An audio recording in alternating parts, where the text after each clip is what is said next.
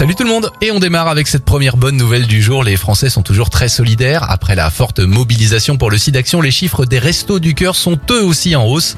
Lors d'une collecte en mars, les restos ont récolté 7800 tonnes de denrées, une hausse de 400 tonnes sur un an. Un résultat exceptionnel qui permettra de distribuer 7 millions de repas.